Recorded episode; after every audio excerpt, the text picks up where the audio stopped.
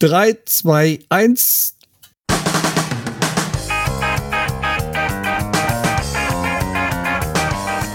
Die Werderaute, der Werder-Stammtisch. Ein Podcast von Fans für Fans mit Schreihals, Stefan, unser Fußballlehrer Kalle und Sammy Papa. Viel Spaß beim Hören.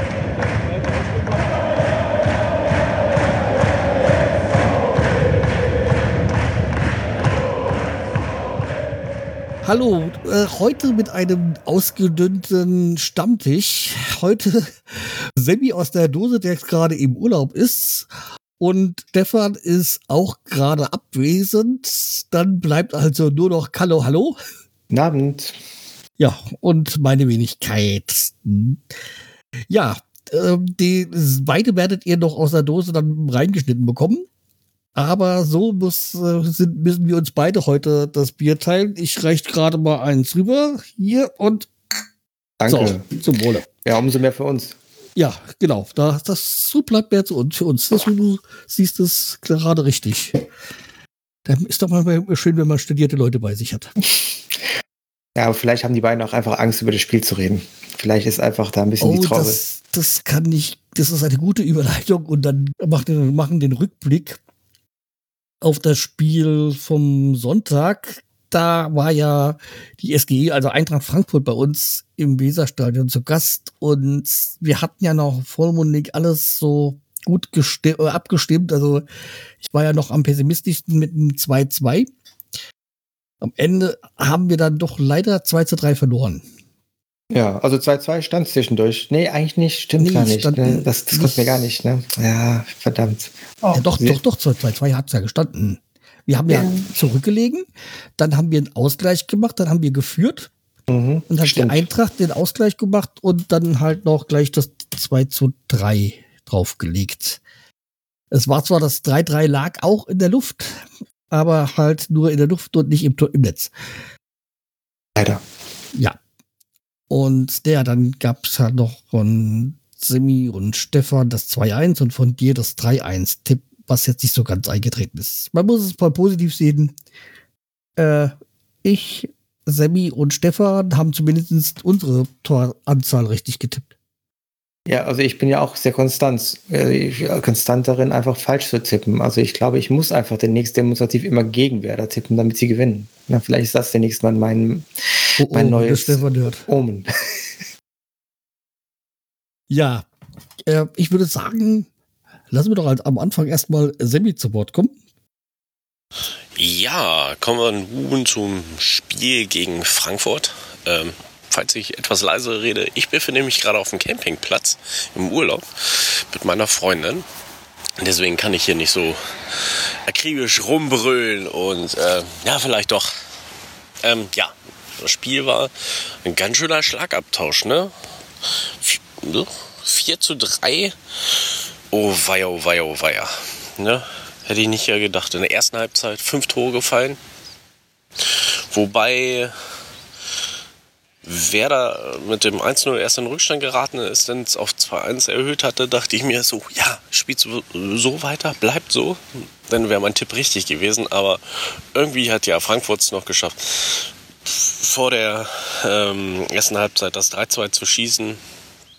Und ähm, ja, irgendwann kam mir das 4-2, aber dann im Anschluss der Elfmeter von Füllkrug, der das 4-3 dann geschossen hat, also es war ein ziemlich äh, gutes Spiel, würde ich mal sagen. Aber unsere Abwehr hat, war immer noch nicht energisch genug. Also ich finde, dieses 1-0 oder weiß nicht, 2-2 oder sowas, daher, da, da, hätten sie ruhig in der Abwehr ein bisschen mehr draufgehen können.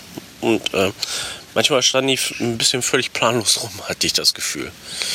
Naja, und wieder Pavlenka, ja, Sicht war verdeckt. Da denke ich mir so, meine Fresse, ja, aber irgendwie, hm, den Schuss von Götze hätte er ja doch vielleicht halten können. Aber vielleicht seht ihr auch das anders, ne? Ach so, was ich noch vergessen habe zu der Bremer Leistung. Vorne im Sturm, also Füllkrug und, und äh, Duxch und so weiter. Das Problem ist, dass die Treffsicherheit oder das, das, das, das Treffen einfach im Moment wieder fehlt. Es waren super Aktionen dabei, auch von anderen Mitspielern wie Buchanan und äh, wer war da noch? Stay. Äh, die haben alle vernünftig gespielt und aufs Tor geschossen, bloß äh, entweder darüber, daneben, gehalten oder sonst was. Ne? Die Torausbeute, die fehlt jetzt wieder in letzter Zeit. Da müssen wir vielleicht noch ein bisschen dran arbeiten. Ja, und ich muss mich auch noch mal korrigieren. Natürlich ist es nicht äh, 2 zu 3 Ausgang, sondern 3 zu 4 das Spiel. Mhm. Ja, also ich, ich würde sagen, es ist ja eine sehr gute Werbung für den Fußball gewesen und für Werder eigentlich auch. Weil wir haben in den letzten Wochen ja gezeigt, dass wenn wir spielen, ähm, kommen auf jeden Fall immer viele Tore und sind immer interessante Spiele. Finde ich, kann man vorweg als positiv nehmen. Auch mein Gefühl war nach dem Spiel eigentlich gar nicht mal so schlecht. Ich hab, muss aber sagen, ich habe es auch eher so nebenbei mitbekommen, weil es war bei ein Familienessen und ich war da ein bisschen abgelenkt, aber ich habe die ganze letzte Halbzeit, also zweite Halbzeit gesehen und ähm, ich, ich äh, war zwar natürlich ein bisschen traurig, aber andererseits habe ich gedacht, was, also wir spielen gegen Frankfurt, den Europa League-Sieger, und wir spielen sehr, sehr mit und wir holen noch fast einen Punkt, haben sogar zwischendurch geführt. Also das, das Gesamtgefühl war eigentlich positiv. Ich glaube aber, umso mehr ich dann darüber nachgedacht habe, umso mehr habe ich gedacht, ja, okay, wir haben halt einige Lücken einige Dinge, die dann nicht gut laufen. Ja, also ich muss sagen, was mir erschreckend, was ich erschreckend fand, war die Abwehrarbeit bei dem Spiel. Und auch wenn man ihn natürlich jetzt nicht den Stab brechen darf, aber jetzt war halt in dieser Saison, in dieser kurzen Saison bis jetzt das zweite Mal, wo Friedel einen Bock geschossen hat, der dann zum Gegentor geführt hat. Was man jetzt vielleicht, ich weiß nicht, ob jetzt die psychische Geschichte ist, dass er das Kapitätsamt ihn vielleicht ihn doch mal belastet oder so. Weiß nicht. Also will er jetzt keinen Stab überbrechen, wie gesagt, aber es ist halt auffällig, dass er letzte Saison nicht so die Aussetzer da hatte. Ja, ich finde, das äh, kann man, also ich, ich gebe dir vollkommen recht. Ich fand Friedel jetzt auch, und ich glaube, es hängt auch damit zusammen, dass er Kapitän ist, ähm, aber auch wie die Mannschaft ausgerichtet ist. Denn ich habe das Gefühl gehabt, ähm, dass einfach auch zu viele von den unseren Werder-Spielern auch einfach zu viel wollten und auch zu viel quasi dann auf einmal wollten. Also die gingen immer sehr, sehr viel drauf und suchten die zwei Kämpfe. Das machen wir ja die ganze Saison schon. Aber ich habe das Gefühl gehabt, dass das in diesem Fall einfach dann nicht gut war, weil Frankfurt einfach das Ganze dann sehr gut für sich nutzen konnte. Die haben ja einfach das perfekte Mittel gegen uns gefunden, was Dortmund nicht geschafft hat, nämlich den Ball und die Leute einfach sehr gut laufen zu lassen. Und da waren wir dann immer einen Ticken zu spät und deswegen kamen wir immer ins Hintertreffen.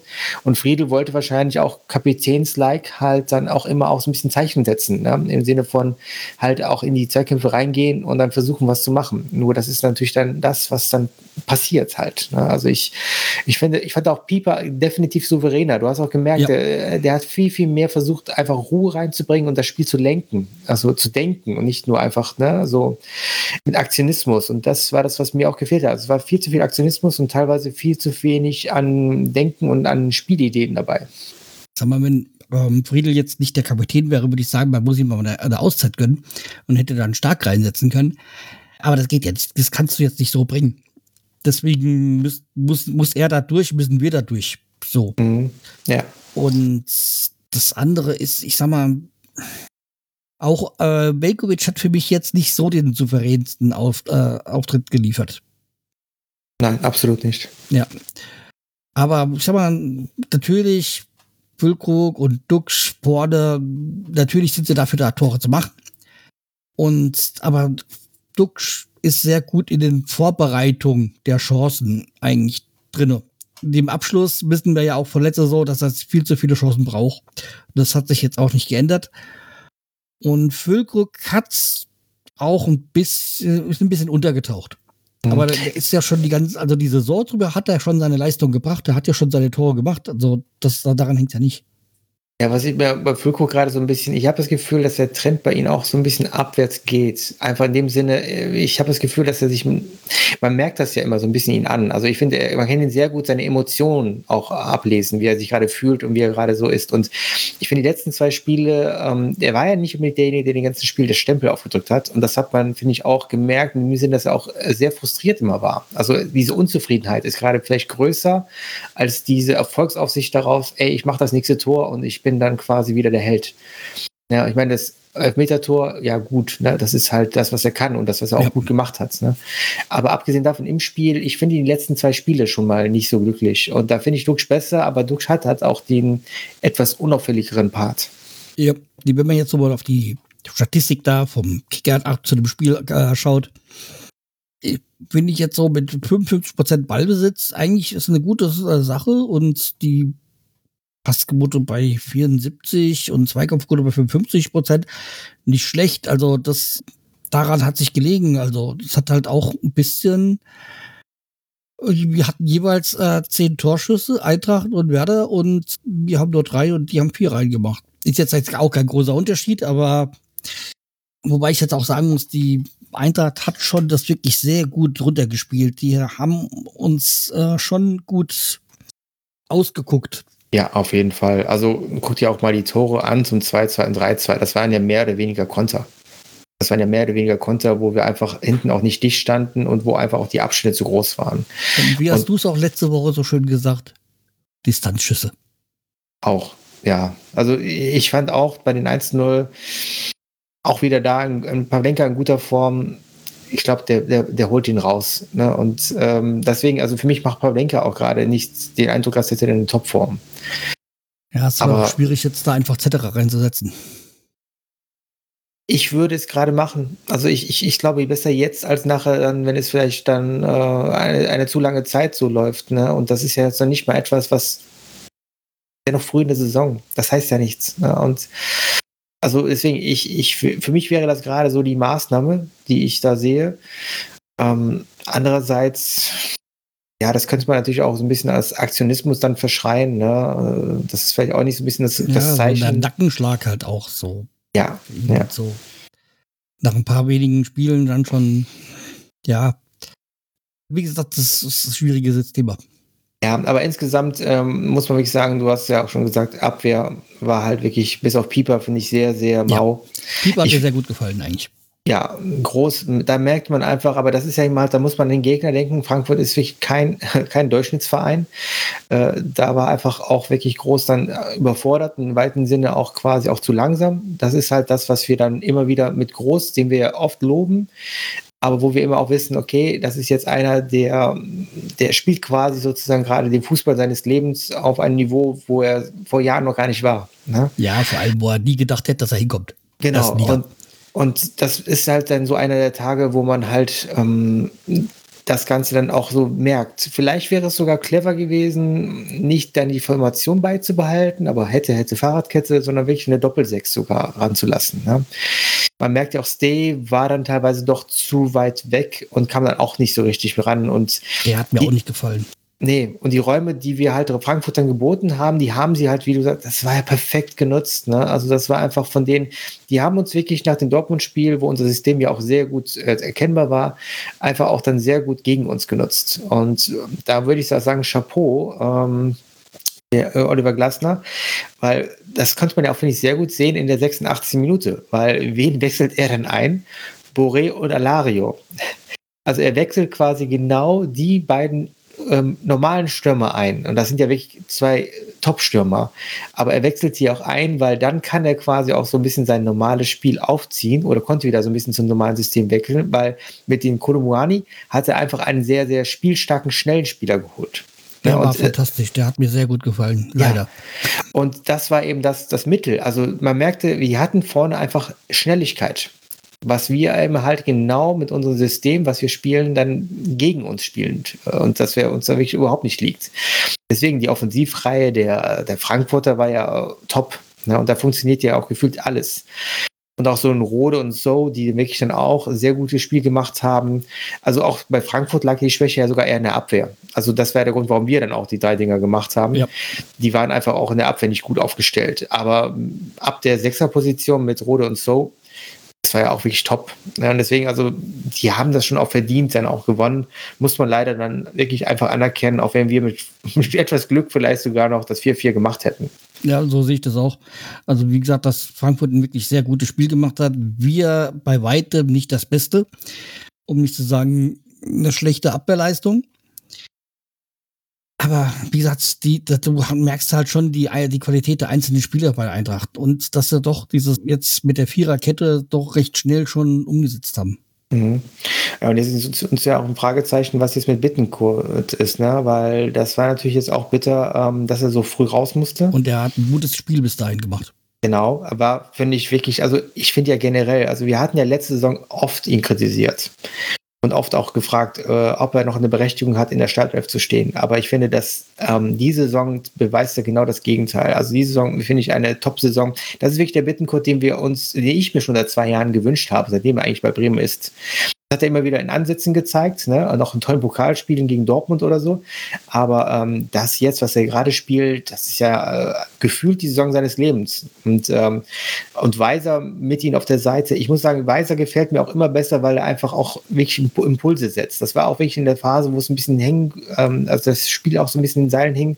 Der war der Einzige, der wirklich mal nach vorne ging und wirklich auch die Frankfurter Abwehr so richtig beanspruchte. Ja, also wie gesagt, das äh, kann ich dann auch nur so sagen, also wie, äh, bestätigen, wie du es sagst. Ja, wie gesagt, Bittenkurt hat wirklich dann auch arg gefehlt. Aber das ist halt so. Und der hat ja das Kopfballtor von ihm war halt auch schön. Ja.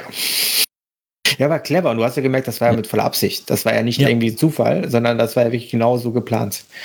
Am Sonntag spielte Werder Bremen gegen Eintracht Frankfurt. Ja, Ergebnis ist klar, 3 zu 4 haben wir verloren, aber Werder Bremen hat gut dagegen gehalten, muss man ganz klar und deutlich sagen. Wir haben ja schon gute Tore geschossen und ähm, ja, es ist halt so ausgegangen. Ich will es auch nicht ganz groß jetzt an der Glocke hängen. Es war ein interessantes Spiel, es war ein gutes Spiel, aber es war natürlich für Werder Bremen ein bisschen zu wenig. Und deshalb sage ich klipp und klar, 3 zu 4, okay, wir haben verloren, aber wir haben ja wir haben verloren und ähm, wir schauen zum nächsten Spiel. Am Samstag 15.30 Uhr spielen wir gegen Bochum. In Bochum, ja. Und da sage ich mal so, es wird dort wieder richtig interessant werden, weil die nächsten drei Punkte für Werder Bremen lauern. Und ähm, ich sage auch dort klar und deutlich und ganz kurz und bündig, Werder Bremen gewinnt dieses Spiel 1 zu 2. Warum gewinnen wir 1 zu 2? Wir haben einen guten, stabilen Kader. Wir sind gut aufgestellt und ähm, das Problem, was Bochum hat, Bochum muss siegen und wir äh, müssen auch siegen. Wir wollen Punkte holen, wir wollen den Klassenerhalt klar machen und jede Punkte, die wir holen, sind natürlich gute Punkte und deshalb sage ich 1 zu 2 für uns am Samstag. Ja, wir können ja insofern die ähm, einfach mal jetzt sagen, dass das ja das eine Programm jetzt war, aber das, was wir als nächstes haben, ist ja ein Kontrastprogramm. Na? Ja, also, also wie gesagt, von einem Champions League-Teilnehmer zu einem, ich würde mal sagen, Abstiegskandidaten. Definitiv. Also ich glaube, wer die nicht auf der Abstiegsliste ganz, ganz unten sieht, der ist auf jeden Fall ein Fußballromantiker, weil ich meine, Bochum, man möchte natürlich, dass so ein Verein gerne in der ersten Liga spielt. Ne? Ja, Bochum. Und da würde ich doch auch mal wieder äh, Semi zu Wort kommen lassen. So, kommen wir jetzt zur Vorschau zum, zum Spiel gegen Bochum. Ja, Bochum. Äh, ich weiß nicht, wie Bochum in letzter Zeit gespielt hat. Ich habe auch keine Zeit gehabt, danach zu gucken. Aber Bochum ist ja auch einer der Aufsteiger und ich denke mal, hm, wir packen das gegen Bochum. Ähm, ich würde ja gerne mal zu Null tippen, aber ja, ich kenne, kassieren wir wie, wie immer ein Tor. Was auch mal aufhören müsste, dass wir immer Tore kassieren, weil wir vier kassieren ganz schön viele Tore. Wieder in letzter Zeit. Ähm, es wäre mal cool, wenn wir wieder mal kein Tor kassieren. Aber ich würde mal auf da wir uns wirklich in letzter Zeit nicht unterkriegen lassen und wir sehr super gegen Dortmund gespielt haben, auch gegen Frankfurt eigentlich gut gespielt haben, ähm, tippe ich ein 3-1 gegen Bochum. Okay, äh, Aufsteiger? Nein. die waren letztes Jahr Aufsteiger. Ja, gefühlt sind sie vielleicht noch immer Ja. der Aufsteiger. Ja. Aber das ist auch irgendwo, was habe ich gehört bei Fußball ML, die haben auch so Bochum noch als Aufsteiger äh, gesehen. Ja, weil es halt auch ein Verein war, der ewig in der zweiten Liga war. Ja. Ja, und ich glaube, sie haben ja auch den kleinsten Kader, oder? Also auch vom, vom ähm, ja, von den ähm, Werten her, vom Marktwerten her, glaube ich, haben sie den kleinsten. Ja, war jetzt nicht auch äh, Zöller, glaube ich, ist auch weg, ist glaube ich noch Köln, oder? Oder? Ich glaube, Das Zöller ist, glaube ich, auch nicht, mal gucken. ist auch nicht, glaube ich, auch nicht mehr bei Bochum. Also die haben halt auch noch ein paar Leute, denen die, äh, die weggegangen sind, die aber auch wahrscheinlich sehr äh, fehlen werden. Ja, ich, ich glaube auch, dass, ähm, also ohne jetzt dann nochmal auf das Spiel genau einzugehen, aber ich glaube, dass auch für die Bochumer der Abstieg jetzt nichts Unrealistisches ist und dass sie wissen, dass das, dass es eine überragende Leistung wäre, wenn sie es schaffen würden. Weil ähm, ich finde auch, das sagen ja sehr viele, dass mit Schalke und mit Werder äh, keine normalen äh, Aufsteiger da jetzt in die Liga gekommen sind. Ja. Ja, also ich denke auch, dass die, dass die auf jeden Fall und dass wir doch, ne, kann natürlich sein, dass wir auch am Ende der Saison da mit dabei sein könnten, als die da um Klasse halt noch kämpfen, aber ich sehe uns jetzt nicht so als den priorisierten äh, Absteiger aus. Äh. Deswegen, ja, also ich glaube, dass wir stärker einzuschätzen sind als Bochum. Und daher bin ich mutig und tipp ein 0 zu 2, also ein 2 zu 0 Sieg äh, in Bochum. Mhm. Ja, das wäre auf jeden Fall wünschenswert. Also dann würdest du auch Sammys Wunsch entsprechen, ne? mal zu null. Ja, Äh, Ich glaube, damit wären auch einige Werder-Fans mal auch zufrieden. Ähm, ich, ich sehe jetzt gerade so ein bisschen das Problem, äh, beide Mannschaften haben in den letzten Spielen ja unheimlich viele Gegentore kassiert. Unterschied ist vielleicht der, äh, wir haben auch viele Tore geschossen und damit gleicht sich das bei uns so ein bisschen aus.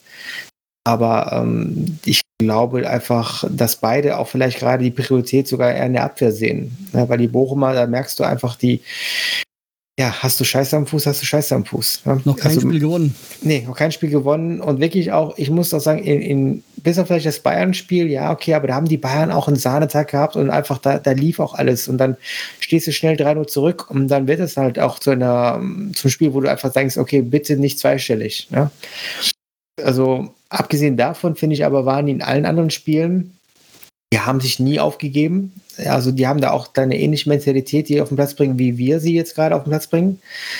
Und ich glaube, beide werden versuchen, jetzt eher dann so ein bisschen das Heil darin zu sehen, erstmal auch stabil zu stehen. Besonders wir als äh, Werder sollten auswärts auch erstmal gucken, dass wir vielleicht da erstmal ne, den, den Gegner ein bisschen kommen lassen. Das liegt uns zwar nicht, aber ich glaube, das ist vielleicht gerade jetzt die beste Gangart, weil Bochum muss noch mehr als wir. Wir können jetzt mit unseren fünf Punkten auch erstmal sagen, ja, okay, wir stehen jetzt erstmal da und wir sind jetzt nicht ganz unten im Keller. Und die Bochumer sind im Keller und die müssen jetzt anfangen zu punkten und die, die ersehen sich ja den ersten Dreier. Also ich habe mal geguckt, Simon Zoller scheint immer noch bei Bochum zu sein. Also Mhm. wahrscheinlich irgendwie irgendwas durcheinander gebracht zu haben. Ja, und ist auch der beste Torschütze. Ja, auf jeden Fall. Das wird auf jeden Fall auch ein interessantes Spiel dann für Laura von Torra. Der, Warum? Mann, äh, der Verein ihres Mannes gegen ihren Herzensverein. Ah, das wusste ich gar nicht. Okay. Interessant. Ja, die sind ja verheiratet. Hm. Ja, ich meine, Bochum an sich ist ja, hat ja viele auch so Fans, die man, wo man es gar nicht denkt. Also ich, aber ich denke immer ganz gerne an den, glaube ich, bekanntesten Bochum-Fan, das ist ja Frank Rosen. Ja, und ähm, das wird alleine schon, da würde ich mal ganz also gerne. der, der, der, das, da, find, da kann ich auch noch mal sa- äh, sagen, also ich hatte ja mal ein Buch von ihm, beziehungsweise Hörbuch von ihm, und da geht's ja dann um die 80er Mhm. und da auch um seine Liebe zu Bochum. Also der ist halt schon, das ist schon speziell, und da sollte man auch mal sich mal die Podcast-Folge bei Arndt Zeigler anhören, wo er dazu Gast ist. Ja, ja, ich finde Frank Rosen ist immer ein Genuss. Ja. Also äh, seine Bücher sind auch toll geschrieben, also er hat immer sehr schräge Geschichten. Und ähm, ich, ich, ich mag auch, also ich finde, er repräsentiert für mich auch so ein bisschen den, den Spirit der, der Bochumer und des Bochum-Fans. Ne? immer so ein bisschen, äh, natürlich jetzt nicht so, so strahlend und nicht so ein bisschen heldenhaft, aber gleichzeitig immer so ein bisschen doch äh, keck und äh, mit einem gewissen Biss. Ja, und auch verbal immer sehr, sehr schlagfertig. Es gibt ja Radio Heimat, ne? Das ist ja eines der Bücher, die auch größer geworden sind. Ähm, er hat auch eine sehr, sehr coole Kabarettnummer generell über Fußball. Ja, also die kann ich auch nur empfehlen. Da redet er ja auch über seine Kindheitsanekdoten und ähm, ganz, ganz toll. Also nicht nur für Nostalgiker, sondern einfach für Leute, die wissen wollen, wie man vielleicht wie früher Fußball war. Ja weil äh, der hat das ja dann immer sehr schön umschrieben mit den Pöhlen, ne? mit den ja. Pöhlen auf den äh, Bolzplatz. Ne? Und er war ja immer Torwart. Und dann äh, gab es ja die, die, tolle Anekdote, wo er dann ähm, von seiner, glaube ich, von seiner Oma äh, neue Torwarthandschuhe bekommen sollte. Und dann sind die dann in das Geschäft gegangen und dann ähm, meinte dann der Verkäufer ganz, ganz groß jetzt, ja, also das sind ganz tolle Schuhe, äh, Handschuhe, die sind von den Kleff. Und dann meinte die Oma nur ganz, ganz schnippisch, ja, von welcher Marke die sind, interessiert mich nicht. Ja. Ja, wir reden jetzt äh, von dem Gladbach-Torhüter, gell? Genau, richtig. Ja. ja. das war ja damals. Also äh, 70er Jahren oder was? Genau, das, das war hinter Sepp Meier natürlich so ein bisschen die ewige Nummer zwei. Ne? Also ähnliche Klasse und äh, trotzdem halt äh, immer noch immer nur die Nummer zwei. Und ja, also ist eine Legende und auch damals war das halt eine Legende. Ne? Also Kleffs. Ja, das Buch, was ich gemeint habe, war Sweet Dreams Rücksturz in die 80er. Hm. Ja. Das kenne ich zum Beispiel jetzt gar nicht. Also, wo ich ja. eigentlich schon gelesen habe von Ihnen, aber. Ähm also, es geht eigentlich um seine Jugend in den 80ern, sein Einzeltäter oder Einzel- und gerade Art Klassentreffen. Jahre danach und wo er dann zurückblickt und natürlich auch äh, geht's halt nicht um äh, geht's natürlich kein Weg dran am äh, am Bochum also am Verein also VfL Bochum zu, vorbei und natürlich die Mixtapes die man damals gemacht hat also ja. heutzutage umgesetzt die Playlist genau ja, vielleicht können wir noch was kurz zu der Mannschaft ja. sagen, weil ich, ich, ich finde immer, was man ja auch gerade merkt, ist, dass es ja ähm, bei einigen Spielern, auch bei Bochum, nicht so richtig gerade funktioniert. Ne? Und wenn du mal siehst, was du letztes Jahr da hattest, also zum Beispiel Gerrit Holtmann hat ja diese Saison noch gar nicht getroffen und der hat ja letzte Saison für die kuriosen Tore gestanden. Ne? Und ich kann mir gut vorstellen, wenn da es vielleicht irgendwann 1-0 oder so stehen wird für Bochum, ja, Gott, vielleicht nicht oder hoffentlich nicht. Ähm, ja, das sind da so Spieler, glaube ich, die, da kann ich mir vorstellen, dass es da vielleicht auch gefährlich wird. Da müssen wir einfach gucken, weil wenn die einen Lauf haben, ne, und der hat manche Läufe, dann kann er wirklich dann quer durch unsere Abwehr tanzen. Ne, Aber auch der, der gegen Bayern getroffen hat, gell? Ja, richtig. Ne, also das eine Tor war, glaube ich, sogar Tor des Monats. Ja. Ich glaube sogar ein Wert auf Tor des Jahres. Ja, also deswegen, die, die haben keine, es sind einige Einzelspieler, die darf man nicht unterschätzen. Und ich finde auch Manuel Riemann im Tor. Also der spielt mittlerweile, also diese Saison ist es einfach, läuft es nicht, auch bei ihm nicht gut, aber letzte Saison war da, finde ich, ein überragender äh, Rückhalt. Also das war wirklich, Deswegen, die haben Spieler, das ist von der Qualität her, das sind zwar keine großen Namen, also mit Zoller und Stöger sind das schon fast die größten Namen, aber ähm, alles andere, also die können alle gut kicken. Und ich glaube, das Wichtige ist wirklich, die, die Bremer Priorität sollte es sein, einfach versuchen, so lange wie möglich dann ähm, äh, selber kein Gegentor zu bekommen und dann halt vielleicht einen, einen oder anderen Konter zu fahren. Weil Bochum muss ja das Spiel machen. Aber was mir einfällt, noch der äh, Janis Horn spielt jetzt da, gell? Der war ja auch mal bei Köln und bei Wolfsburg. Ja, stimmt. Ja, oder Dominik Heinz von Freiburg. Ja. Ja, auch so einer. Ähm, also deswegen, das sind alles sehr, sehr solide Spieler. Also ich, ich äh, es wäre wirklich fatal, diese Mannschaft zu unterschätzen, aber ich glaube, das wird auch Ole Werner nicht tun. Also, also mein Tipp ist ja sogar, ich weiß gar nicht, ob ich es schon gesagt habe, ähm, mein Tipp ist 0-0 ich, ich, ich glaube, dass wirklich beide Mannschaften ihre Priorität in der, die Null muss stehen, äh, sehen werden. Und dass wir vielleicht sogar dann einfach mal eine Nullnummer sehen, vielleicht sogar mit vielen Chancen, ne? aber halt wirklich dann noch nicht mal so vielen Toren. Vielleicht, weil die Bochumer es halt versuchen, aber nicht können gerade. Das hat man gegen Freiburg ja gesehen. Da haben sie auch wirklich unheimlich toll gespielt. Aber ja, haben halt die Dinger nicht reingemacht. Ne? Und vielleicht bei uns, weil wir dann noch eher immer so ein bisschen den Gang eher nach hinten schalten. Aber was auch gerade noch auffällt, ist, dass Kevin Stöger, der auch mal bei uns im Gespräch war, in der Abstiegssaison, dass der jetzt da eine Heimat gefunden hat. Ja, ja, und ich hätte ihn gerne bei uns auch gesehen. Also das ist einer der Spieler, wo ich auch sage, der, der wäre bei uns auch bestimmt gut gewesen, weil ähm, das sind so Spieler, die, wenn sie, glaube ich, ein Umfeld haben, wo sie sich wohlfühlen, dann funktionieren die einfach. Ja, und wie, wie gesagt, also ich äh, bin mal optimistisch und hoffe auf ein 2-0 und irgendwie müssten wir das Ding schaukeln, weil wenn wir drinnen bleiben wollen und frühzeitig auch die Klassen halt sichern wollen, dann äh, musst du halt auch diese Spiele gewinnen. Natürlich, ja. Aber das ist das Problem. Vielleicht darf man sich das gerade so nicht einreden, weil man sich an den Druck macht. Ne? Und ich glaube, ich glaube, wenn überhaupt, dann wird uns der Sieg nur in den Schoß fallen. Und nicht unbedingt, dass wir dann quasi jetzt den Gegner niederringen, weil die Bochumer werden auf jeden Fall viel, viel energischer sein, wahrscheinlich als wir. Ja, okay, sie haben ein Heimspiel, das heißt, sie stehen halt schon auch unter Druck und vor allem stehen sie halt auch unter Druck, weil sie bis jetzt äh, noch kein Spiel gewonnen haben. Ich weiß gar nicht, mhm. haben die äh, einen Punkt oder haben die noch null Punkte? Ich glaube null Punkte, ne? ja. Also das heißt, sie haben alles verloren. Dann kommt natürlich jetzt Abend, was war das, fünfte, fünfte Spieltag, oder? Sind wir schon beim sechsten? Ja, fünfte. Der fünfte Spieltag kommt natürlich jetzt auch langsam der Druck äh, auch auf den Trainer Reis, der, der mir eigentlich sympathisch ist. Es gibt jetzt nicht so viele Trainer, die von allen Vereinen, die mir sympathisch sind, aber er gehört auf jeden Fall dazu. Der hat so irgendwas. Ich dachte, der von ähm, Oldenburg wäre dir so sympathisch. Oldenburg, wer war das jetzt? War das nicht hier der um, ähm, Trainer, der auch bei Braunschweig war? Und der, ähm, äh, ja, Lieberknecht oder die, Ja, genau, der Lieberknecht. Darmstadt ist der. Ah, Darmstadt. Warum, warum verwechsel ich die immer wieder? Ah, ja. ja. Nee, also, da, der Reis ist äh, einer, dem, ja, ist, ist gut. Also, der ist ja auch ein Eingewächs. Ja, so wie Streich, das ist so ein Original.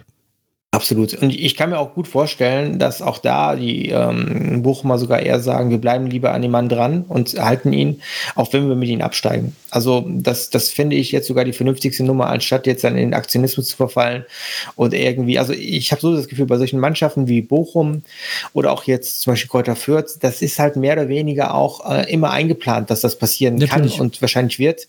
Und man merkt ja auch da, dass die Leute dann ähm, eher, eher sagen, wir bleiben an den, bei den Menschen dran und halten an denen fest, weil wir erstmal damit Identität stiften und zum anderen auch ein stabiles Umfeld ne, erstellen. Und ich glaube, das wird bei Bochum nicht anders sein, weil die Arbeit, die er da macht, die ist ja super. Ohne Frage. Zumal auch äh, Freiburg das ja früher mit Streich so gehandhabt, die sind abgestiegen, mit, mit ihm auch wieder aufgestiegen. Ja, richtig. Weil sie halt auch wussten, der passt zu uns und was soll man jetzt einen neuen suchen, der vielleicht auch nicht passt, äh, der dann doch nicht passt. Ja, und deswegen, ich, ich, glaube, dass das mittlerweile so ein bisschen ein Trend ist. Äh, ich finde den absolut positiv und ich begrüße den. Und deswegen, ähm, von mir aus können die Bochumer dann nie, eine Woche später dann anfangen zu punkten, weil dann kommt Schalke. Also äh, die, die, fahren nach Schalke. Ja, von daher bitte auf Schalke gewinnen, das könnt ihr ruhig. Und dann ähm, äh, lasst ihr gegen uns halt die Punkte. Wie gesagt, wir spielen äh, 15.30 am Samstag äh, wieder, also äh, gegen Bochum. Ja, damit wären wir durch bei dem Spiel oder willst du noch was dazu sagen? Nee. Okay, dann hätten wir eine wirklich kurze Übersicht von der Stammtischthemen, weil die sind diesmal sehr übersichtlich. Wahrscheinlich kommt äh, jetzt erst, also wir nehmen ja am Mittwoch auf und erst Donnerstag endet der, der, die, die Wechselfrist um nicht zu sagen, es ist der Deadline Day. Das Einzige, was ich jetzt getan habe, ist, dass Moltemade jetzt äh, gewechselt äh, bzw. ausgeliehen wird an den SV Elversberg in die dritte Liga bis zum Saisonende und es gibt auch keine Kauf, äh, Kaufoption oder so. Er kommt dann wieder zurück. Mhm, finde ich gut. Ja, dritte Liga finde ich ist gut. Da kann er die Spielpraxis sammeln. Da wird er auf jeden Fall äh, zum Einsatz kommen. Elversberg ist im Saarland, für alle, die es nicht wissen. Ansonsten finde ich, ist es eine gute Option, dass er sich doch dazu durchgerungen hat, äh, sich ausleihen zu lassen. Weil er eigentlich ja. das nicht wollte. Wir hatten das Thema ja schon in den Folgen davor. Es, es wäre einfach illusorisch gewesen für ihn, dass er irgendwann mal den Weg jetzt in der momentanen Situation dann wirklich in die Stammelf gefunden hätte. Ich kann mir höchstens vorstellen, dass da irgendwie ein Oliver Burke jetzt mal bei äh, Füllkrug oder ähm, Duckstar irgendwie reinkommt. Und danach äh, haben wir noch äh, deren Dingshi, der auch noch irgendwie ist. Und deswegen, pff, ja, wollte man, hätte ich da jetzt nicht wirklich gesehen. Mhm, ja. Und dann gibt es noch eine personelle Veränderung. Und die ist in der Geschäftsführung. Also es gab da, kam da heute eine Pressemitteilung raus, dass äh, Hess Grunewald, also jetzt zum Jahresende, glaube ich, dann die Geschäftsführung aufgibt. Und das ist ein Thema, da ist eigentlich Stefan unser ein richtiger Mann dafür. Deswegen sagen wir ganz einfach, wir lassen ihn zu Wort kommen. Ja, und jetzt noch mal kurz zu den Stammtischthemen. Ich habe mir ein Thema herausgegriffen und folgendermaßen Veränderung in der Geschäftsführung bei der Bremen. Ab den 1.1.23 wird unser Präsident kein Geschäftsführer mehr sein in der KGA, sondern erst wenn zwei neue kommen. Und zwar ähm, zwei ja, ausgezeichnete ähm, professionelle Geschäftsführer und Geschäftsführerinnen. Und ich sage mal so, ähm, ja, das wird sich entscheiden auf der Mitgliederversammlung. Noch ist die Messe nicht gelesen, denn es muss ja zur Veränderung kommen, weil der Präsident ja in Zukunft nicht mehr Geschäftsführer in der KGA ist. Also ähm, wird der Präsident gleichzeitig auch Aussichtsratspräsident bzw. Aussichtsratsvorsitzender sein. So muss es richtig heißen. Und ja, ob das was Gutes mitbringt, mit sich bringt oder was schlecht ist, werden wir sehen. Ich habe sowieso ein kleines gespaltenes Verhältnis zu unserem Präsidenten, nachdem er ja gesagt hat, er möchte gerne für die SPD bei der Bürgerschaftswahl 2023 antreten, sage ich mal so, dass er halt ähm, eigentlich auch als Präsident nicht mehr für mich tragbar ist, weil Sport und Politik passen nicht zusammen und deshalb sage ich so, ja, ich nehme es einfach so hin. Schauen wir mal, was die Mitgliederversammlung bringt. Dann danke, Stefan, für diesen Einspieler. Ja, dann sind wir ja schon fast durch, oder? Ja, mehr oder weniger. Ne? Ich glaube wirklich, dass bei Werder auch jetzt in den morgigen Deadline Day nicht so viel passieren wird. Ne? Oh, da könnten wir noch mal kurz äh, über meine These, die wir, die wir kurz vorher noch mal gesprochen haben, oder meine Idee irgendwie, dass wir dann doch noch einen kreativen Spieler brauchen im Mittelfeld. Was hältst du davon? Absolut. Ähm, aber ich meine, das ist ja auch so, wie das in den letzten Jahren ja oft war. Also ich glaube, mich erinnern, ich kann mich erinnern, dass es bei vielen Kandidaten gab, die kommen könnten, kommen. Und es wurde immer wieder gesagt, es muss jemand sein, der auch direkt dann funktioniert oder direkt auch dann eben da ist. Ne? Und ich glaube, das ist äh, der Punkt, wo wir vielleicht ja, also ich, ich glaube jetzt nicht, dass ihnen ein Spieler plötzlich in den Schoß fallen wird. Ne? Und das, das also ja, äh, das ist ja gerade das Problem einfach. Das Einzige, was ich mir vorstellen könnte, ist, dass wir noch jemanden ausleihen. Dass irgendwo noch ein Wechsel ist und irgendjemand dann quasi davon ausgeht, dass er nicht mehr zum Einsatz kommt. Und mhm. da könnte ich noch, sehe seh ich noch eine Lücke, weil sie haben gesagt, sie kaufen keinen mehr. Ja, wenn sie dann ausleihen, haben sie nicht gekauft. Das stimmt. Ja, es gab ja jetzt noch, bei den letzten Tagen, glaube ich, ein Gerücht um einen Spieler aus Lille, Ne? Ja, es gab ähm, zwei, zwei Spieler aus Frankreich, die im Gespräch waren. Einer aus ja. Lille und einer von oh, Soltient, ich weiß nicht. Ja, also das eine ist ja ein türkischer Nationalspieler. Ich, ich muss auch sagen, ich wüsste jetzt gar nicht, wie ich den Nachnamen, also Yusuf Yazici, Yaziki, ich weiß es ja nicht. Mhm. Aber ähm, also das, was ich jetzt gehört habe von dem Spieler, das wäre ein enorm guter Spieler, aber ist eigentlich erst ein, ein Stürmer. Ne? Ich weiß jetzt nicht, ob er dann auch sowas wie äh, auf der Zehnerposition spielen könnte. Dann hätten wir auf jeden Fall dieses kreative Element. Ne? Aber ähm, ist, glaube ich, eher so einer, der so ein bisschen, ja, wenn er dann bei uns spielen möchte oder Erfahrung sammeln möchte, dann wird er bestimmt eine Ergänzung sein, aber mehr auch nicht. Ja, der andere war Jan Macron von äh, Sorgien. Ja, rechter Verteidigung? Nee, macht eigentlich keinen Sinn. Ja, auch da, die Saison ist ja lang. Na, vielleicht versucht man auch da vielleicht dann immer wieder jemanden in der Hinterhand zu haben. Ja, ne, aber wir haben ja auch noch Agut, der noch gar nicht zum Einsatz kam diese Saison. Stimmt, und da gab es ja auch Gerüchte, dass er vielleicht ausgeliehen wird. Der, der noch rechts und links spielen kann. Ja. Das ist wegen, weil der so vielseitig ist, kann ich es mir nicht wirklich vorstellen. Mhm. Das Einzige, wo der verletzt war, deswegen natürlich jetzt auch keine Einsatzzeit bekommen hatte, ist Jean-Manuel Momb. Ja.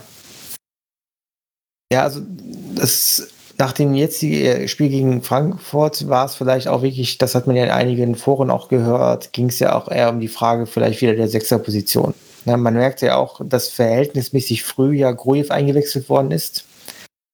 Und ähm, ja, da muss man jetzt überlegen, weil ich finde, Grujew ist gerade noch nicht so diese ähm, erfahrene Option man merkt ihn das manchmal, finde ich, noch ein bisschen an, dass er ein bisschen auch zu sehr dann aufdreht oder zu sehr ein bisschen dann ja, nicht so die Ruhe reinbringt. Ja, und groß wiederum merkt man halt dann in vielen Situationen, wo es hektisch wird, dann äh, kommt er vielleicht auch teilweise nicht hinterher oder wo es schnell wird. Ja, das hat man, finde ich, bei dieser Schnelligkeit hat man jetzt beim Eintracht-Spiel deutlich gesehen, dass er da bei solchen laufstarken Teams wie die wieder Eintracht, dass er da echt äh, Probleme kriegt. Ja. Ja, und das, das, da haben wir, glaube ich, keine optimale äh, Lösung. Das und ist halt bei äh, die Geni Salifu, da weiß man halt noch gar nicht, wer er ist, weil er sich äh, frühzeitig verletzt hat und er ist ja auch noch sehr jung, also die Erfahrung bringt er halt auch nicht mit. Nee. Was mir aber an ihm gefällt, ist ja grundsätzlich, dass er ja an seinen Aussagen, die man bisher mitbekommen hat, einfach sehr, sehr ähm, ja, ja, genau, Selbstbewusstsein und äh, wer weiß, also das könnte vielleicht sogar nachher im Laufe der, einer langen Saison, wer weiß, wann vielleicht sogar mal groß, weil ist auch nicht mehr der jüngste Spieler mal ausfällt, und ähm, wenn Grohe vielleicht auch gerade so nicht mal die Superform hat, ja? also ich glaube, das ist ein Spieler, der uns vielleicht noch helfen könnte. Nur das ist das Problem, wir, wir arbeiten dann immer mit sehr vielen Wenns und ähm, sehr und vielen. Könnte. Ja, sehr vielen Wenns und könnte. Und also, aber das ist, glaube ich, jetzt eine Wunde, da dürfen wir nicht so tief reingehen, weil ich glaube, das ist ja bei den fast allen Werder-Fans seit Jahren schon eine Position. Ja, äh, seit Diego weg ist. Ja, mehr oder weniger oder Mesut Özil. Beides irgendwie, welche die da auf der Position waren und eigentlich äh, gut äh, gearbeitet haben bei uns. Ja. So, dann wären wir ja eigentlich schon auf dem Weg zu den fünf Stücken, oder? Ja. Und dann würde ich sagen, lassen wir doch mal Stefan zu Wort kommen. Mein Fundstück der Woche ist der neue Film, der ab 1. September in die Kinos kommt, Freibad. Ja, ein Freibad für Frauen. Und es wird lustig werden, sicherlich. Den Film kann man gut angucken. Doris Doré hatte diesen Film gemacht. Und ich sag mal, es wird lustig. Also, Freibad ist mein Fundstück der Woche. So, und wo wir gerade bei Stefan waren, nehmen wir noch gleich Semmi hinten dran. Mein Fundstück der Woche ist eigentlich ganz einfach. Äh, wir befinden uns hier gerade auf dem Campingplatz. Das ist das Nordseecamp. Und ähm, ja, es war eigentlich eine spontane Aktion. Wir waren im, am Wochenende in Bremen auf dem Toten Hosen Konzert ähm, und sind dann weiter nach Norden gefahren. Wir wussten auf jeden Fall, wir wollen nach Norddeich fahren, aber wir wussten noch nicht, wo wir campen. Und meine Freundin hat das spontan gefunden. Das ist ein ziemlich großer Campingplatz mit ähm, Wohnmobilen, Wohnwagen und äh, Bussen und Bullis und so weiter. Also wir schlafen bei mir im Caddy Maxi, der ist hinten ausgebaut auf dem Platz. Äh, wir haben jetzt hier einen Platz, auf unserer Seite steht noch ein Fahrzeug, auf der anderen Seite stehen 1, 2, 3, 4, 5, 6, 7 Fahrzeuge. Es ist relativ ruhig, äh, nur manchmal hört man die Schafe, man. Es sind auch Kinder hier, aber um 20, spätestens um 23 Uhr ist hier Ruhe. Es ist sehr angenehm, ziemlich cool. Äh, ja, sehr, sehr zu empfehlen. Toilettenhäuschen ist nicht weit. Dann gibt es noch ein Riesenhäuschen, wo man duschen kann. Also, wenn ihr mal Bock hat, an Norddeich zu fahren und einfach mal das Wasser genießen wollt und ihr wollt campen, dann kann ich euch diesen Campingplatz vorschlagen. Jetzt habe ich doch eine Frage an Sammy, die muss er uns mal nächste Woche beantworten wenn er doch samstags auf dem Konzert in Bremen ist, wieso ist er dann sonntags nicht beim Spiel? Tja, wer weiß. Aber das wäre wirklich mal eine Frage, die ihr beantworten müsst. Ne? Das, ja. ähm, da bin ich auch gespannt auf die Antwort. Ja, zumal er es ja sehr frühzeitig wusste, wann er in Bremen ist mit dem Konzert gerade. Ja, aber äh, das äh, ist eine Sache unter uns. So, möchtest du als erstes oder ich als erstes? Ja, ich kann's mal, kann mal anfangen und mach's kurz. Ähm, letzte Zeit auch nicht so viel Zeit gehabt, um jetzt viel zu schauen. Ich bin aber gerade dabei, ähm, eine alte, ganz alte, ich bin ja so ein bisschen nostalgisch, was so Fernsehserien und Filme anbetrifft. Und ich habe dann eine Kindheitsserie wieder entdeckt, ähm, die heißt Wunderbare Jahre. Ich meine, der, der Titel, wieso kenne ich doch irgendwoher. Ja, ja, ganz, ganz tolle Serie, der aus den 80ern, 90ern, na, so. Und ich habe die mir irgendwann mal auch ähm, aus den USA sogar importieren lassen auf DVD, damit ich hier quasi auch äh, schauen kann, die ganze Box, weil die gibt es hier kaum. Und ähm, die gibt es auch kaum zu streamen. Deswegen ist es ein Fundstück, wo man jetzt sagen kann, ah ja, hm, wie soll ich denn jetzt daran kommen? Ne? Ähm, es ist aber trotzdem für mich eine der, der tollsten Serien über ähm, das Aufwachsen eines Jugendlichen. Aber es geht ja um einen Jugendlichen, der so ein bisschen in, in der Vorstadt mit seiner Familie aufwächst und dann halt äh, mit jedem Jahr erfahrener und größer wird. Und das hat immer so was Niedliches, Nettes. Es werden immer tolle Konflikte dargestellt, aber ohne, ähm, es hat immer so einen Wohlfühlfaktor. Also ja, der Junge hat manchmal Probleme, aber die Sachen lösen sich oft so ein bisschen sehr einfach aus, ohne dann vielleicht immer noch einen Kern zu haben, der interessant ist. Was vielleicht aber eher dann noch der Tipp wird, ähm, denn die Serie genießt ja in Amerika so einen Kultstatus, dass es jetzt mittlerweile auch eine neue Fassung gibt. Und in dieser neuen Fassung, die aber auch zur ähnlichen Zeit spielt, also auch so Ende 60er, ähm, nee, eigentlich Mitte 60er sogar, fängt sie an, da ähm, geht es aber jetzt um eine ähnliche Familie, auch die in der Vorstadt äh, lebt, aber diesmal ist es eine farbige Familie. Ja, und da merkt man schon gleich, da ist ein bisschen mehr auch an Sprengkraft drin und natürlich auch Bezug auf Rassismus. Ne? Direkt in der ersten Folge, also ich, das ist jetzt kein Spoiler, ne? trotzdem kann man sich ja immer noch schön anschauen. In der ersten Folge erleben halt die Figuren äh, wie Martin Luther King dann äh, ermordet wurde oder bekommen die Nachricht mit. Und äh, das ist direkt mal so ein, so ein äh, in der ersten Folge so ein richtiger Schlag. Ne? Aber es ist eine tolle Serie, finde ich ein sehr, sehr ähm, mit großer Verehrung auch gegenüber dem Original. Äh, behält sehr viel davon bei und kann ich nur empfehlen. Läuft auf Disney Plus. Ist also wirklich etwas, äh, was ich wärmstens empfehlen kann. Wer gerne solche Teenie-Dramen ähm, mag, wo es halt wirklich ums Erwachsenwerden und halt die äh, Hürden der damaligen Zeit gab. Das dritte, was ich noch dabei habe, ist halt ähm, eine Serie, die ich schon seit längerem gucke. Ich würde fast sagen, es ist ein bisschen ein Guilty Pleasure, weil ich gucke jetzt so, ja, meistens versuche ich so eher so in den anspruchsvollen Bereich, wo Geschichten erzählt werden, die wirklich auch was Tieferes vielleicht für sich dann ähm, beanspruchen. Hier geht es wirklich einfach um die Unterhaltung und gute Action und wirklich auch ähm, trotzdem tolle Charaktere. Das ist nämlich die dritte Staffel von C, das finale Staffel, läuft auf Apple ist ja auch mit den tollen Jason Momoa. Ähm, ich finde den Schauspieler toll. Ich finde, er hat was Charismatisches. Ich sehe den gerne und auch in der Rolle, die er da spielt. Die, muss man sagen, ist eine Serie, die in einer Welt spielt, wo alle Menschen ähm, mehr oder weniger blind sind und halt äh, eine Mensch, eine ganze Welt voller blinder Menschen, die halt dann auch so ein bisschen verroht ist, ähm, wo es dann wieder um, um äh, sowas wie Stämme geht und quasi Stämme, die gegeneinander kämpfen. Ähm, ist also wirklich so eine äh, sehr, sehr ähm, dystopische Welt, die äh, sehr negativ ist, wo es dann trotzdem ein paar Leute gibt, die sehen können und die dann halt auch so mit das äh, Schicksal der gesamten Menschheit und der Stämme dann auch bewirken coole Action. Jason Momoa als blinder Krieger, der trotzdem irgendwie alles wahrnimmt, ganz, ganz toll anzusehen. Absolute Empfehlung. Finale Staffel jetzt. Ich bin sehr gespannt, wie es ausgeht, weil es ist leider jetzt erst die erste Folge rausgekommen. In den nächsten Wochen wird wahrscheinlich jeder Freitag dann halt die neueste Folge rauskommen.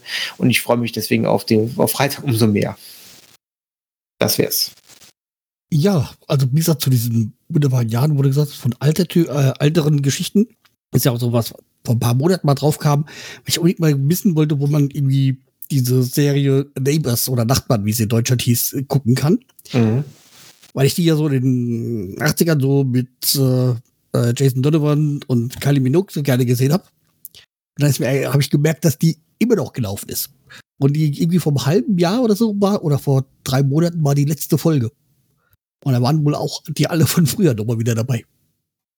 Sehr cool. Ja, wo ich gesagt, und dann habe ich gesagt, ja, Staffel so, so bis so, so gibt es zu kaufen bei Amazon oder sowas. Und ich so, äh, nee, wenn, dann wollte ich schon das komplette, aber wenn das halt wirklich über 20 Jahre die Serie läuft, dann äh, kriegt man es ja nicht mehr hin, das alles zu sehen.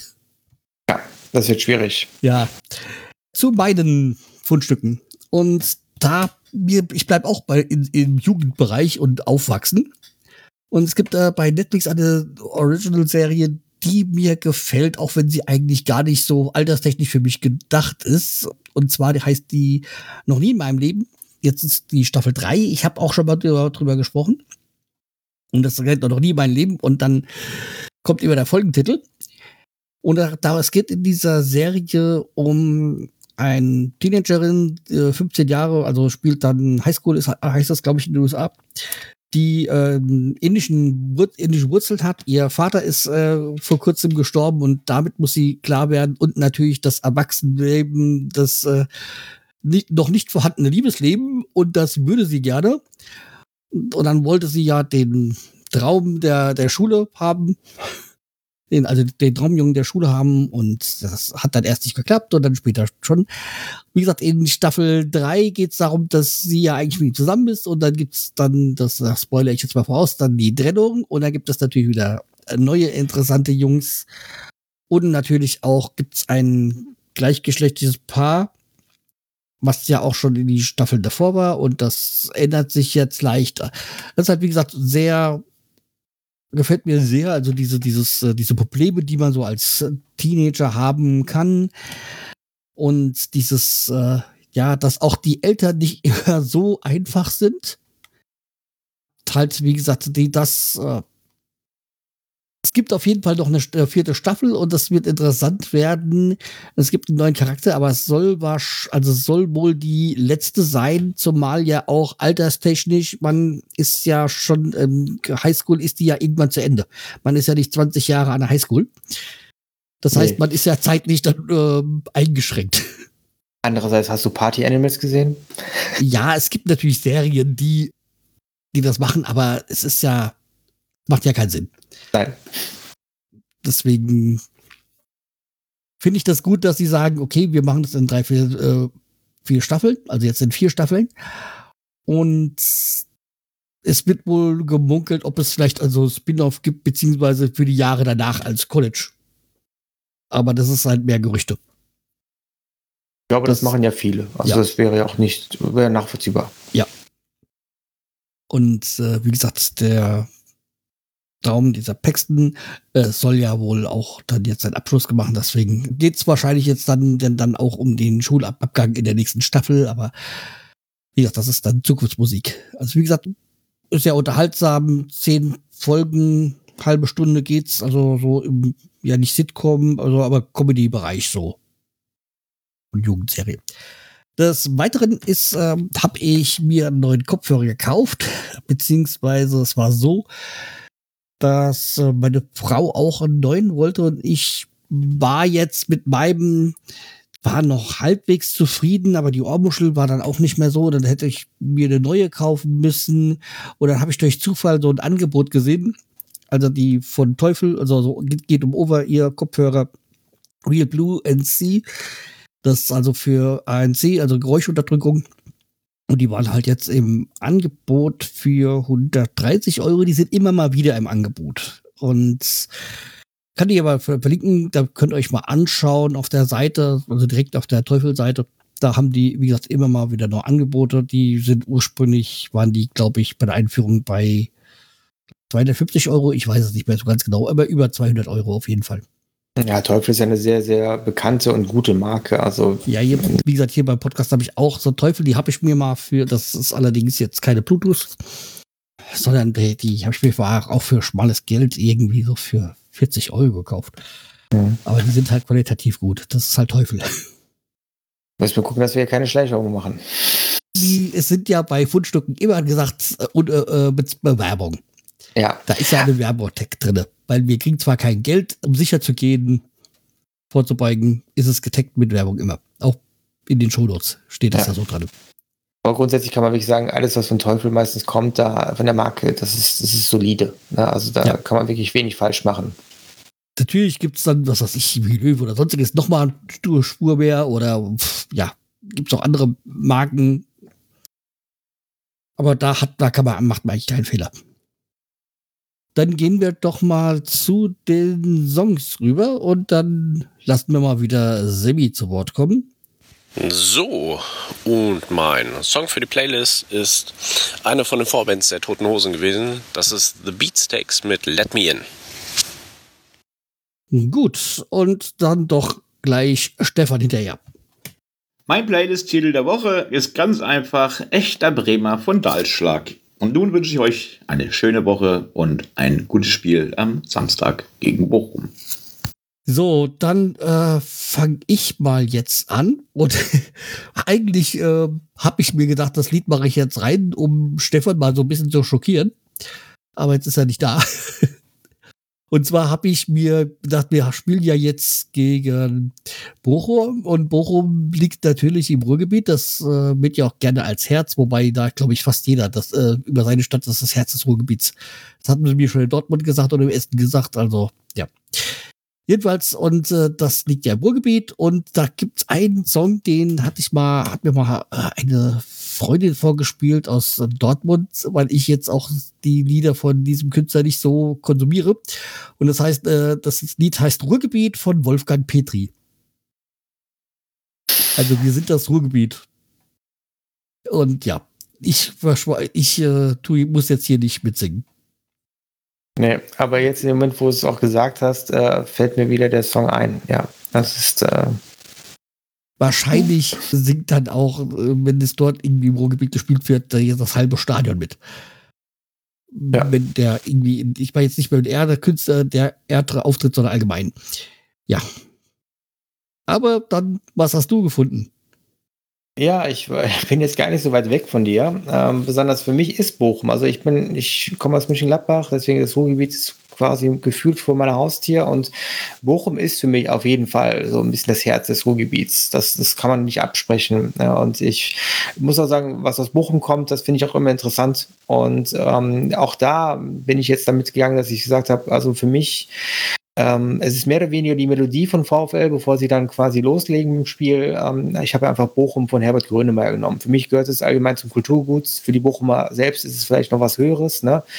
Und ich finde es einfach ein toller Song. Ne? Und äh, das ist auch die Konstante, weil man merkt, dass es bis heute für viele noch so ein bisschen die Identität stiftet und wirklich auch noch für viele steht. Also das ist so ein zeitloser Song. Und ja. ähm, das ist, glaube ich, ein Song, den, den äh, also jede Stadt, glaube ich, würde sich so einen Song wünschen. Ja, ist, ich glaube, den kennt jetzt jeder. Also der so zumindestens äh, jetzt aber so 30, 30 plus ist so, der sollte diesen Ken äh, Song auf jeden Fall kennen. Und es ist auch einer, der, ja, auch VfL kommt ja in dem Song drin, Text drin vor, mit dem Doppelpass, äh, macht euch platt oder nass oder irgendwie sowas. Also mhm. es ist schon so, dass es schon Loblied auf die, schon ein bisschen auf VfL ist, aber jetzt nicht so äh, das glorifizieren oder andere Lieder zu machen. Nee, absolut nicht. Das finde ich, das ist charmant gelöst. Und Herbert Grönemeyer, ja, man sollte ihn kennen. Okay, dann würde ich sagen, machen wir den Deckel drauf.